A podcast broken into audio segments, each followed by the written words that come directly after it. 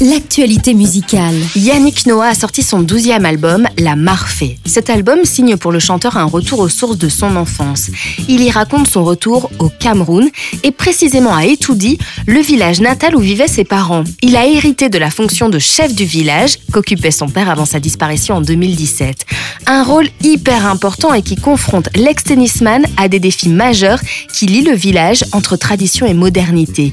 Il s'y investit pleinement et c'est justement ce nouvel ancrage de Yannick Noah qui a inspiré la Marfée. Dans cet album aux sonorités africaines, Yannick Noah renoue aussi musicalement avec la musique de ses débuts.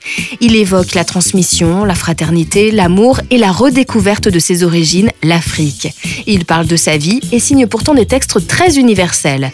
La Marfée, le titre de ce nouvel album de Yannick Noah, est aussi le nom de l'école que sa mère a créée quand elle est arrivée au Cameroun et d'un quartier de Sedan dans les Ardennes, la ville natale de Yannick Noah.